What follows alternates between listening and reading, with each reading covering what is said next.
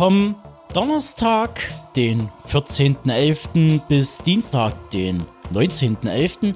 findet im malerischen Konstanz am Bodensee das fünfte Schiffers Filmfestival statt, im Zebra-Kino. Und in den besagten sechs Tagen darf man 15 Langfilme und zwei Kurzfilmblöcke erleben. Wie üblich präsentiert sich dieses kleine, aber stetig wachsende Filmfestival mit einigen Perlen, die sich in der Dreifaltigkeit, also Opening, Centerpiece und Closing widerspiegeln. Zu nennen wären da Jojo Rabbit von Taika Waititi, der sich nach seinem Disney-Ausflug mal wieder umorientiert hat mit eigener Kost. Als Centerpiece für Seefahrer und Festivalteilnehmer dient der auch von uns lang ersehnte Lighthouse von Robert Eggers. Und als Abschluss muss der Zuschauer reichlich Sitzfleisch mitbringen, denn Martin Scorseses Irishman flimmert mit satten 209 Minuten über die Leinwand. Neben der offiziellen Selektion und der Dreifaltigkeit, auf die wir gleich noch eingehen wollen, darf man wieder eine Klassiker-Martinet bewundern, die unter anderem Ridley Scott's Alien von 79, wohlgemerkt in der Kinofassung in 4K bietet. Der zweite Film in dieser Kategorie ist vielleicht sogar das interessantere Werk, zumindest für mich. Ich rede hier vom ungarischen Zeichentrickfilm Der Schimmelprinz bzw. Fehelofia von Marcel Jankovic. In gut 81 Minuten begleiten wir einen Helden auf einer Queste in die Unterwelt, um einen vierköpfigen Drachen zu erlegen und nebenbei drei Prinzessinnen zurückzuholen. Das Motiv des Films ist so klassisch, dass man keine großen Worte darüber verlieren muss.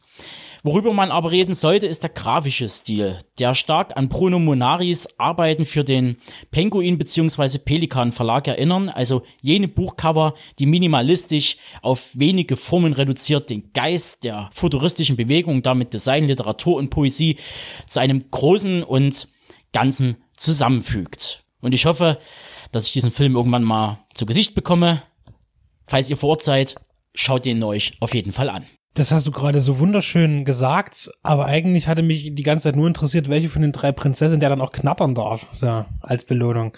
Aber vielleicht, ich habe den Film ja auch noch nie gesehen, dann vielleicht eröffnet sich mir das ja noch. Auf jeden Fall ist es natürlich ein, ein wunderbares symbiotisches Ereignis, denn einerseits bekommt man ein tolles Line-up, zu dem wir noch näher eingehen gleich, und auch Konstanz natürlich dann noch als wunderschöne Stadt mit guten Aussichten äh, ja, insofern immer ein guter Gewinn. Ne? Ich weiß ja nicht, ob es in Gastro Brauxel auch noch ein Filmfestival gibt, wo das dann ein bisschen schwieriger ist. Da muss schon das, das Programm sehr gut sein. Ähm, aber hier ist es doch schon mal eine feine Sache, wenn beides stimmt. Und die Eröffnung, das sagte sie schon, ist dann mit äh, Jojo Rabbit. Äh, überall tatsächlich schon mit etwas gemischten Aussagen. Äh, ich bin auf jeden Fall gespannt, weil ich meine, gefühlt hat es jetzt nicht an noch einer Hitler-Parodie gefehlt, weil es gibt ja immer recht viele, aber es ist eigentlich auch nie genug.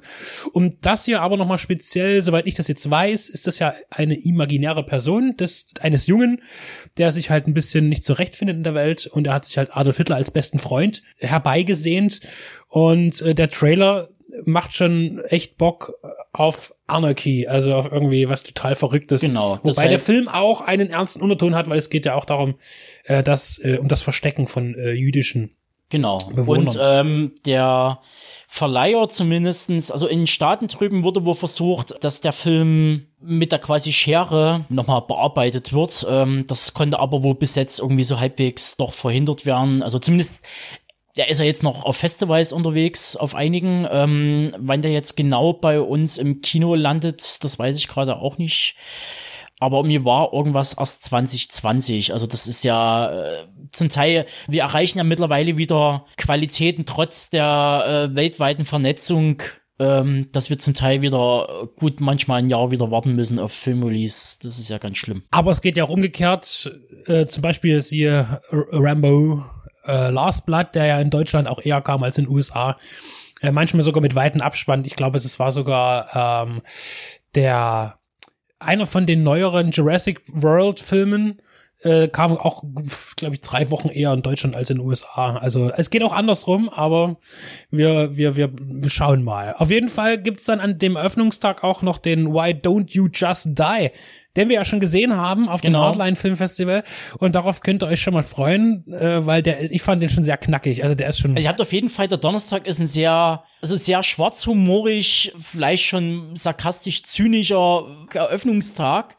Auf jeden Fall ähm, mit zwei Knallerfilmen. Ja, den, den Russen, den haben wir ja wirklich schon gesehen und äh, wir waren ja auch im Vornherein hat, waren wir erst skeptisch. Äh, ich habe ja den Trailer gesehen und der sah ja halt, der, der Trailer war schlecht geschnitten. Und da sah das alles ein bisschen, ein bisschen strange aus. der Film hat mehr Substanz, als man das aus dem Trailer äh, Genau. sehen mag, aber man bekommt auch genau. Und ich sehe auch gerade hier im Programm äh, vom Schiffers das tolle Plakatdesign. Das habe ich nämlich noch gar nicht gesehen. Äh, schön gezeichnet. Und das war's auch für den Eröffnungstag. Also was heißt das war's? Das ist gut. Äh? Und dann kommen wir Festival zu Ende. Ja, zu Ende. Äh, Es geht aber weiter am Freitag mit 18 Uhr. Greener Grass. Das, Genau. Dazu habe ich überhaupt gar keine Greener äh, Vorstellung. ist wo eine, weil- falls jemand von euch ähm, Black Hole Sun von Soundgarden gesehen hat, mal den Videoclip. Stellt euch den Videoclip einfach mal so auf äh, 90 oder 100 Minuten gestreckt vor. Es ist ein sehr absurdes, stilisierte Suburbien, die da präsentiert wird, wo alles klinisch rein und super ist und, und das gerät aber halt ein bisschen ins Wanken, ähm, ist, glaube ich, die Hölle des Kleinbürgertums. Dann genau, wahrscheinlich. die kleinen Perversitäten im Alltag werden da persifliert. Weiter kommen wir zu Jalikato. Da geht's wohl um einen Stier, einen Bullen, der in einem Dorf oder in einer Gemeinde entflieht. Das ist auch der Zuchtbulle. Und die männliche Bevölkerung ist quasi angehalten, den wieder einzufangen. Die Männer mutieren zu, äh, wie sagt man immer, zu diesem vergifteten maskulinen Verhalten. Also ähm, wer hat die dicksten Eier und Alpha-Tier-Gehabe wird dort richtig auf die Spitze getrieben. Ist bestimmt sehr sehenswert. Wobei der Bulle wahrscheinlich erstmal die dickeren Eier hat als alle anderen. Das hofft man doch. Und ich hoffe, der überlebt. Ähm, ein weiteres sehenswertes Highlight, zumindestens wenn man jetzt schon die ersten Kritiken vernehmen darf, ist Blood Machines, auf den ich mich selber auch sehr freue, weil ich den auch mit gecrowdfundet habe. Von einem französischen Regie-Duo und äh, damals für Carpenter Brut, für das Musikprojekt, einen Videoclip gemacht hat. Und die haben jetzt einen Langfilm gemacht, ähm, halt gefoundet. Geht 50 Minuten und ist eine Sci-Fi-Opera. Comichaft, überzeichnet, bunt, geile Designs. Hast du ähm, da schon einen Trailer oder irgendwas gesehen, wie das so ja. technisch funktioniert? Ich hab schon- effektmäßig? Ich habe schon einen Trailer gesehen, die haben natürlich viel mit äh, Greenscreen gearbeitet, die haben auch viel mit Studiobauten gearbeitet, muss man auch dazu sagen. Das Budget lag ja irgendwo, glaube ich, weit unter einer halben Million für die 50 Minuten. Die Story kann man vielleicht jetzt auch sagen, die würde wahrscheinlich auf den Bierdeckel passen, aber es geht einfach nur um den reinen Flair, was dort gezeigt wird. Und es ist nie so dieses, so dieses typische 80er Retro-Ding, was man jetzt äh, denken würde, dass dann wieder, oh, da taucht jetzt irgendwo ein Gameboy auf und was weiß ich, irgendwelcher Blödsinn.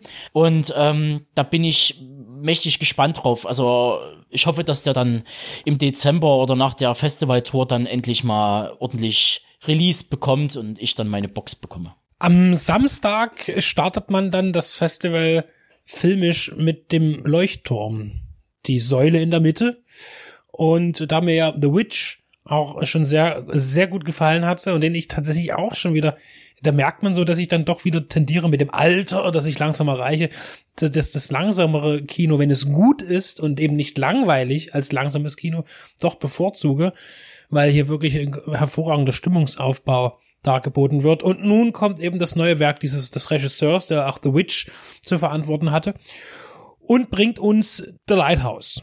Ja, ich warte auch drauf und hier tatsächlich auch schon ein ganz schönes Stück vor der deutschen, äh, vor dem deutschen Kinostart äh, wird der hier präsentiert. Im groben Ganzen geht's da wo um zwei Leuchtturmwärter, spielt wo auch, glaube ich, ähm, Ende 19. Jahrhundert. Und die geraten dann in ihren Leuchtturm, in ihrem alten, dahinschwankenden Leuchtturm in einen äh, Jahrhundertsturm, der dann begleitet wird mit allerlei Wahnsinn.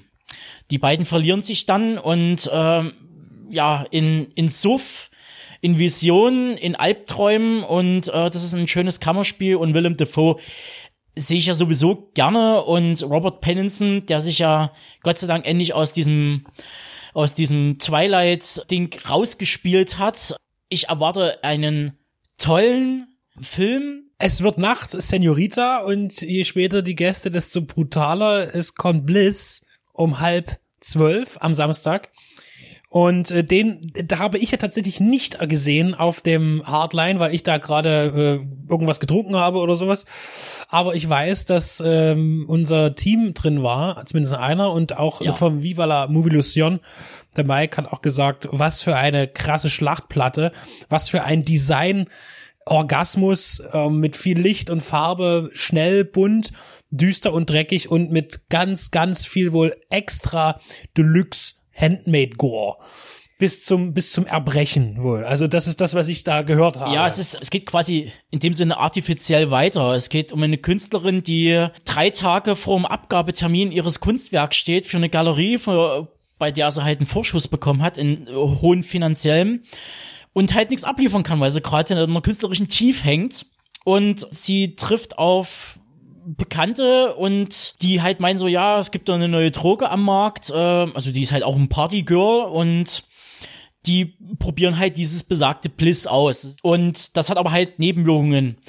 Das hat halt eher so vampiristische Nebenwirkungen. Ähm, man muss halt, man gerät im Blutrausch, bringt Leute um, trinkt Blut.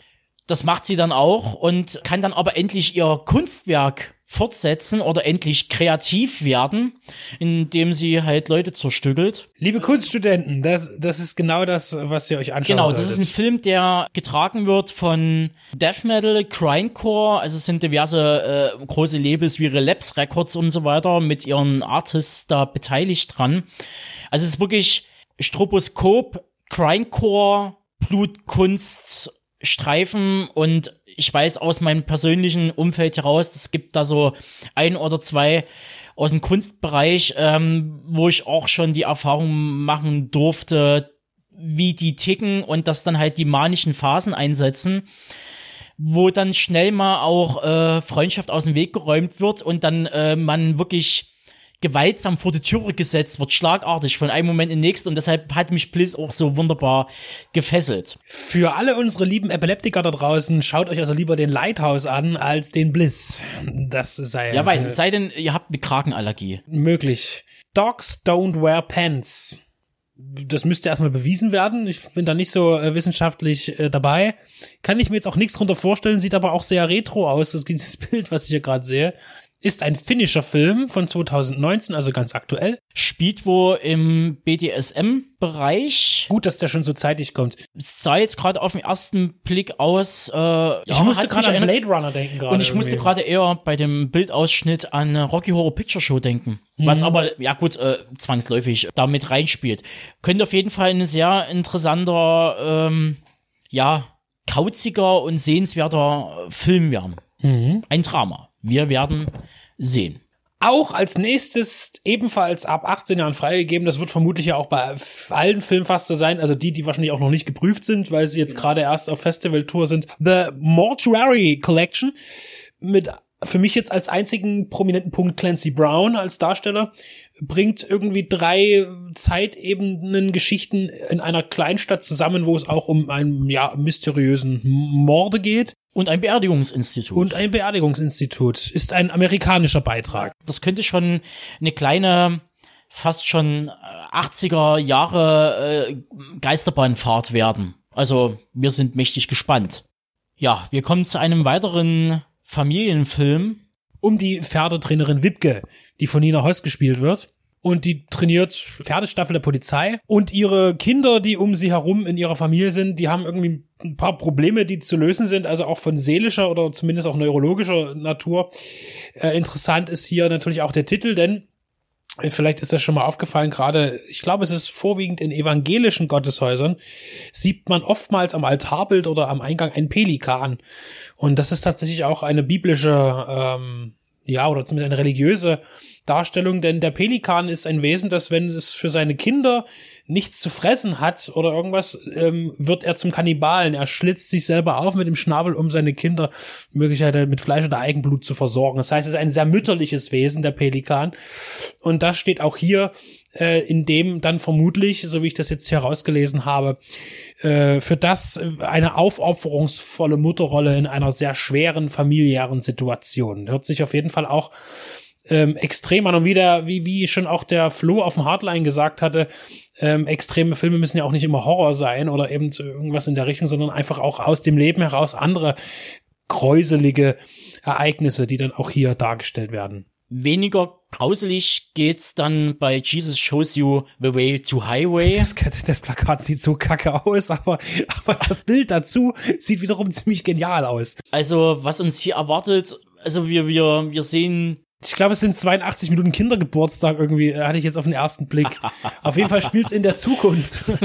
Und äh, äh, ich glaube, das wird hier ein riesen Overkill zwischen, ja, den verschiedensten Designs und Looks aus verschiedenen Jahrzehnten und vor allem auch Ländern und äh, ja, äh, und auch äh, äh, Filmstile. Also wenn man hier so sieht, äh, Stop Motion, dann irgendwelche aufwendigen Sets, dann 8-Bit 80er Flair, also da ist irgendwie als letztliche ähm, äh, Beschreibung steht halt hier, was wäre, wenn Fassbinder Welt am Draht unter LSD-Einfluss in Afrika gedreht hätte. Äh, dazu möchte ich jetzt nur abschließend sagen, äh, guckt euch doch bitte nochmal Christoph Schlingsief an. United Trash könnte man fast äh, jetzt ohne das Welt am Draht, aber das ist auch LSD-Einfluss in Afrika. Ich muss nochmal eine Lanze für diesen Film brechen, der ist nämlich hervorragend. Also das ist auf jeden Fall was Verrücktes. Ich lese auch gerade, es gibt einen Kung-Fu-Meister. Es kann eigentlich nur großartig sein. Und mit 82 Minuten äh, auch eben genau die richtige Länge, glaube ich, für das, was ich hier lese. Alien wird ja kommen auch auf dem Shivers Festival in, in einer 4K-Abtastung denn wird es als ja im Klassikerprogramm zu sehen geben und ähm, er wird auch gerne wird Alien genannt zu dem Beitrag, der nun auch noch hier zu sehen ist und zwar der Film Sea Fever. Ich hatte erst noch gesagt, so ein bisschen Virus. Es geht es auf einem Schiff und irgendwas Fremdes kommt und bedroht die Crew. Genau, also es ist ähm, also Alien, The Thing, Virus, Body Invasion kann man ja schon fast sagen, äh, Thema. Es geht da um eine junge Wissenschaftlerin, die wo mit einem Schlepper unterwegs ist und auf einen Parasiten trifft, der sich quer durch die Mannschaft mordet und weil man ja dort auch jetzt auch nicht weg kann, mitten auf der hohen See flüchten kann, ist man quasi ähnlich wie bei Befing. Dort war es halt das Eis äh, eingeschlossen und man muss halt versuchen, dem Ganzen Herr zu werden und es gibt wo Merkmale, die dann so langsam rausgekitzelt werden, woran man erkennen kann, ob man infiziert ist oder nicht. Und ähm, dann wird halt in bester Befing-Manier das Ganze halt äh, angegangen, das Problem. Und äh, das sieht sehr interessant aus. Es ist ein irisch-schwedischer äh, Beitrag, wenn ich das richtig gesehen habe. Und ähm, dazu werden wir auf jeden Fall nochmal etwas genaueres besprechen. Und dann kann man vermutlich stilvoll vom Dienstag in den Mittwoch hinein Film gucken denn um 21 Uhr kommt The Irishman und mit drei Stunden 20 Minuten Laufzeit äh, wird er bis über Mitternacht hinaus dauern. Die Netflix-Produktion, die das reguläre Kino-Studiosystem nicht mehr haben wollte, äh, da gab es ja gerade auch wegen dieses Filmes ja auch viel Diskussion. Das ist alles schon tausendmal erzählt. Ist der Netflix-Kino, kann Netflix-Kino sein? Auf jeden Fall wird der Irishman auch im Kino laufen. Vielleicht nicht überall, aber auf, zumindest wird es ihn geben. Die Möglichkeit besteht. Ansonsten äh, wird der Film natürlich auf der Streaming-Plattform Netflix erscheinen. Der neue Film von Martin Scorsese, epochal lang erstmal. Ich hoffe, dass er, ähm, ich habe auch immer so ein bisschen Angst, Scorsese kann zwar sehr gut erzählen, aber nicht jede Länge ist ihm auch gegeben. Das heißt, er ist auch im Raster von zweieinhalb Stunden, äh, hat er schon manchmal Probleme, ähm, ist das, was er zu erzählen hat, tatsächlich äh, auch angemessen spannend zu erzählen. Ich habe da auch ähm, meine Befürchtung, dass dreieinhalb Stunden ist schon ein ganz schönes aber ich freue mich riesig drauf, ja. zumal hier wirklich nochmal die ganze alte äh, äh, Riege zusammenkommt. Also, also das ist, es ist auf jeden Fall ein Scorsese-Film. Und den vor allen Dingen auf einer großen Leinwand zu sehen, ist ja nochmal ein ganz anderes Ding. Er kriegt in Deutschland bloß so ein paar vereinzelte Kinoauswertungen. Die Sinister Group ist wohl dahinter. Die Großgemeinschaft der Kinobetreiber haben sich dagegen äh, ausgesprochen, ähm, um Netflix zu boykottieren und deren System. Äh, ich finde, ich bin da so zwiegespalten. Ähm, Gerade wenn man halt äh, Scorsese halt äh, in seinen letzten Äußerungen, die er auch bei Filmfestivals gemacht hat, jetzt kürzlich vor ein paar Wochen in Paris, wo er halt dann auch gesagt hat, ähm, woran es denn krankt und warum er zu Netflix gegangen ist und weil halt eben sein Stammstudio gesagt hat, nö, wir geben kein Geld dafür und ähm, dann gesagt hat so, okay, Netflix sagt, äh, du brauchst 100 oder 150 Millionen, dann bitte, hier kannst du drehen. Also muss man es eben auch so sehen, dass es ohne Netflix diesen Film jetzt gar nicht gegeben hätte. Zumindest jetzt nicht so und jetzt nicht jetzt, sondern vielleicht erst irgendwann oder wenn überhaupt. Deshalb auch guckt euch den Film an. Natürlich sowieso jeder, der Scorsese sehen will, dem ist dieser ganze Clinch und Streit sowieso wurscht und schaut sich das eben an. Und das ist der Abschlussfilm, der Abschiedsfilm auf den diesjährigen Shivers. Zu sagen ist natürlich auch noch, dass es ja auch noch zwei Kurzfilmblöcke gibt, auf die wir jetzt aber jetzt nicht näher eingehen werden, auf die einzelnen Beiträge. Äh, gibt es aber auch zu sehen. Lohnt sich ja auch immer wieder, habe ich jetzt auch beim Hardline wieder gemerkt. Es gibt so viele tolle Kurzfilme und da hatten sie auch eine gute Auswahl getroffen. Ich hoffe, das ist hier ebenfalls auf dem Shivers dann der Fall.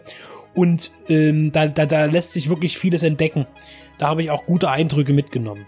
Der Ticketvorverkauf ist gestartet. Das Komplett-Festival-Ticket liegt bei 90 Euro, kommt dann grob auf 5 und 6 Euro rein theoretisch pro Film raus. Also ich zähle jetzt einfach mal so die Kurzfilmblöcke jeweils auch nochmal als Film. Das sind wir grob bei 17.